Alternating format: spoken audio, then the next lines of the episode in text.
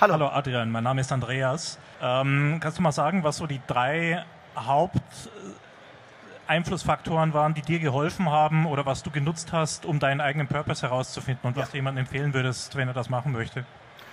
Ähm, ganz kurz zur Definition und Beschreibung. Was ist Purpose? Was beschreibe ich als Purpose? Purpose ist ein Begriff, den jeder anders deutet. Wenn ich von Purpose spreche, meine ich die Bestimmung im Leben, seinen Zweck. Ähm, man verwechselt das oft mit Beruf. Ein Job ist meiner Meinung nach kein Purpose. Äh, ich würde nicht behaupten, dass ich Speaker bin. Ich würde auch nicht behaupten, dass ich Unternehmer bin. Heißt, man hat oft eine Berufung im Leben. Und was ich mir festgestellt habe, ist, jeder Mensch hat in seinem Leben seinen eigenen Purpose. Und wenn jeder seinem Purpose nachgeht, tangiert er nicht die andere Person nebenan. Das heißt, jeder kann seinen Weg gehen ohne Ellbogengesellschaft. Wenn man aber perverserweise nicht seinem Purpose nachgeht, faktisch, ist es oft so, dass man dem anderen auf die Füße tritt. Und darum ist für mich Purpose eine Sache, die erstrebenswert ist. Und mein persönlicher, äh, oder was ich jedem empfehle, oder zwei, drei Punkte wären, um seinen Purpose zu finden. A, wichtigster, wichtigster, wichtigster Faktor, Zeit. Vorsicht, mit Zeit meine ich nicht sich Zeit nehmen, mit Zeit meine ich Zeit nicht mit falschen Situationen benutzen. Heißt, wenn man zum Beispiel aus Dummheit nach der Schule, weil die Eltern einen Druck machen, man sich selber Druck macht oder man irgendeiner Frau imponieren möchte, irgendeinen Job beginnt, den man nicht liebt, um Geld zu verdienen. Weil in der Schule hat man 230 Euro Taschengeld bekommen zum Beispiel und kann auf einmal irgendwo, äh, weiß ich nicht, irgendeinen Job machen bei irgendeiner Sache, die man wirklich überhaupt nicht mag, ohne jetzt einen Job zu nennen. Und dann kriegt er zum Beispiel 1800 Euro netto und das ist für ihn dann in Relation sehr, sehr viel Geld. Was die Person aber nicht sieht, ist, durch diesen Job, den eine Person nicht mag, kommt folgende Falle ins Spiel. Wir sind evolutionär nicht dazu gemacht, Sachen zu tun, die wir nicht wollen. Sobald wir eine Sache tun, die wir nicht wollen, aber gleichzeitig was zu essen und trinken und zu schlafen haben, leben wir zwar, ohne uns erfüllt zu fühlen. Und was der Körper dann macht, ist, das habe ich vor kurzem auch gepostet, er fängt an zu kompensieren. Der ist acht Stunden dann in der Arbeit, ist eine metaphorische Sache jetzt gerade. Am Laptop kann man auch gut arbeiten. Man ist am Laptop, der macht seine Arbeit, die man nicht mag, hat mit Menschen zu tun, die man nicht mag, wartet quasi nur aufs Geld. Passiv im Hintergrund aber sind somit schon 16 Stunden des Tages um, was die Leute nicht sehen. Nach diesen 16 Stunden beginnt aber das Problem. Diese Person geht nach Hause und will diese 16 Stunden aus Reaktanz kompensieren. Der schaut dann Fernsehen, chattet mit Leuten, scrollt im Newsfeed rum, geht irgendwo was essen von dem Geld, was er da erarbeitet hat, geht konsumieren und verbrennt Geld, was er da gebraucht hätte. Am Ende des Tages wird er merken, dass er gar keine Kraft mehr hat, sich selbst zu finden und meistens auch gar kein Geld mehr hat. Und das Schlimmste, er hat gar keine Zeit, weil er muss schnell ins Bett gehen, um morgen aufzustehen, um im Stau zu stehen mit einem Auto, was er von einem Job bezahlt, was er nicht liebt, um da irgendwie anzukommen und wieder alles zu vergessen vom Vortag. Darum ist das Wichtigste, dass man ganz vorsichtig äh, ist, in welche Beziehung man geht, mit welchem Job. Darum sage ich persönlich auch lieber immer, wenn man seinen Purpose sucht, soll man mit, mit anderen Bereichen flirten, nicht heiraten. Das heißt, man muss gucken, wie Praktika oder Mentorengespräche. Wenn man sich einmal fixiert, es gibt Arbeitsverträge, Studium, auch katastrophal.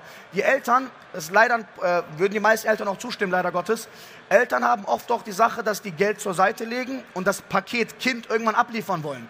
Das Kind ist 18, das Kind hat Abitur gemacht, was macht das Kind jetzt? Dann wollen die das Kind berechtigterweise auf eine gute Uni bringen.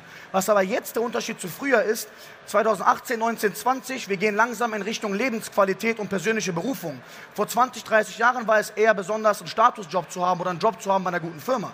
Das heißt, die Eltern wären bereit, sofort zigtausende Euro im Monat zu bezahlen für eine Privatuni.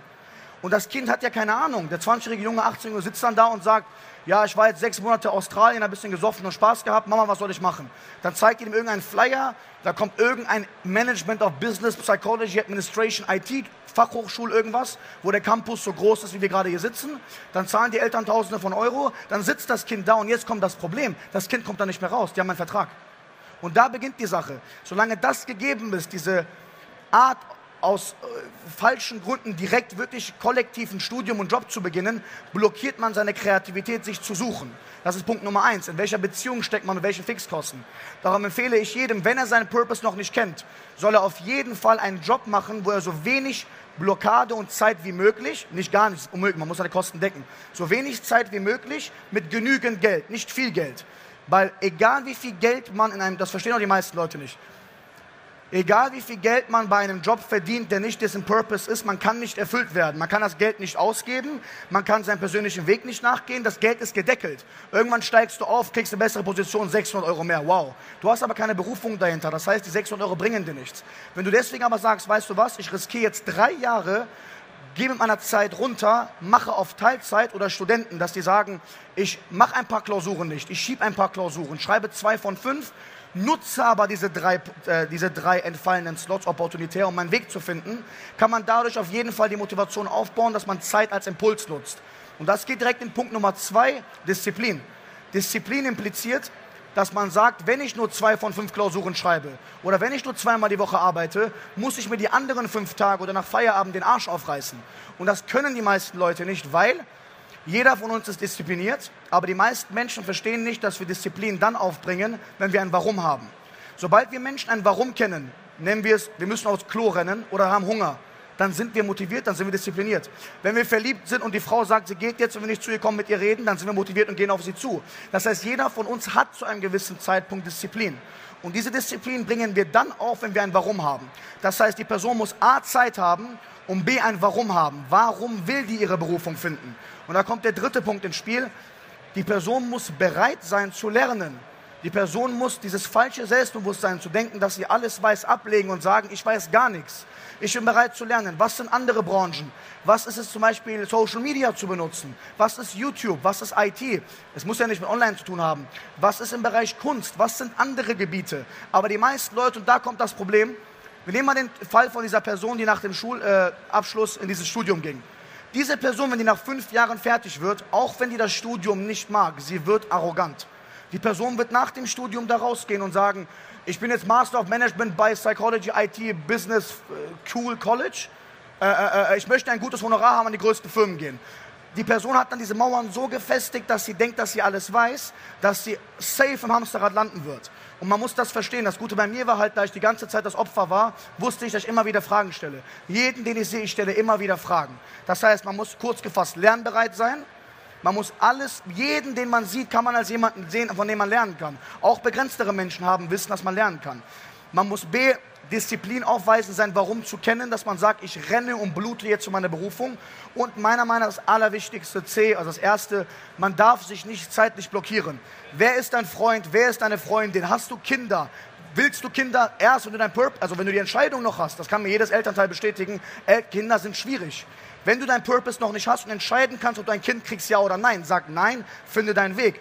Geld ist scheißegal, wenn das Geld dich nicht glücklich macht und das nicht dein Job ist, den du liebst. Das heißt, die Fixkosten, was Zeit angeht, würde ich auf jeden Fall blockieren, sonst kommt man da nicht raus. Eine Mutter mit 18, die ein Kind hat, was zwei Jahre alt ist, in den Job, den die nicht liebt, um ihr Kind zu unterstützen und die Wohnung zu bezahlen, wird es viel schwieriger haben, den Purpose zu finden, als jemand, der mit 18 Jahren mit der Schule fertig wird und die Eltern ihm sagen, weißt du was, du hast jeden Monat nur für ein Jahr 400 Euro im Monat, nutz sie und gib uns in einem Jahr ein Feedback, wo du deine persönlichen Ziele siehst. Das ist meiner Meinung nach eine Möglichkeit, wie die Person ihren Purpose finden kann. Ich hoffe, ich konnte die Frage beantworten. Dankeschön. Danke.